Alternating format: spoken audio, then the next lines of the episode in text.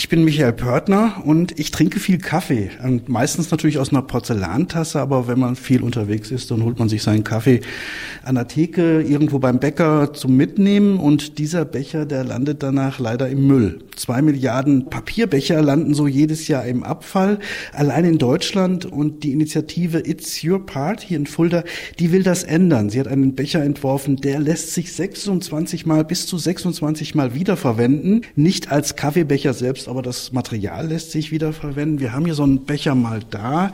Also das ist eigentlich ein ganz normaler Pappbecher und daraus lässt sich dann wenn er dann nicht in dem Müll landet, sondern recycelt wird, daraus lässt sich was machen. Thorsten Kröger von der Initiative.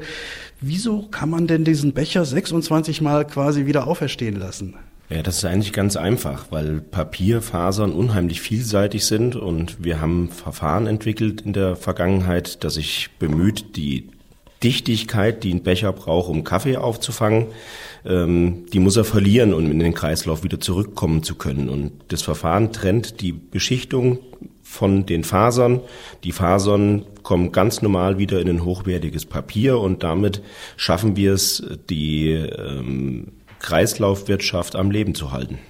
Also ich habe diesen Becher dann theoretisch äh, mehrfach in der Hand. Zuerst im ersten Leben als Kaffeebecher, dann als Hochglanzbroschüre. Wir haben hier so eine da, eine, Broschüre mit Werbung drin und äh, dann vielleicht noch mal als Notizzettel zum Schluss. Das haben wir auch hier so einen Notizblock.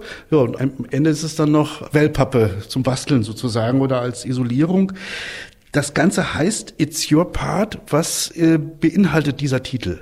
Wenn jeder von uns seinen Beitrag leistet zu mehr Nachhaltigkeit, dann äh, können wir alle zusammen tolle Sachen entstehen lassen. Und das beginnt nun mal damit, dass ich eine richtige Entscheidung treffe und die heißt, den Becher in die richtige Tonne werfen, nicht in die Umwelt, nicht in Müll, sondern so, dass man es wiederverwerten kann.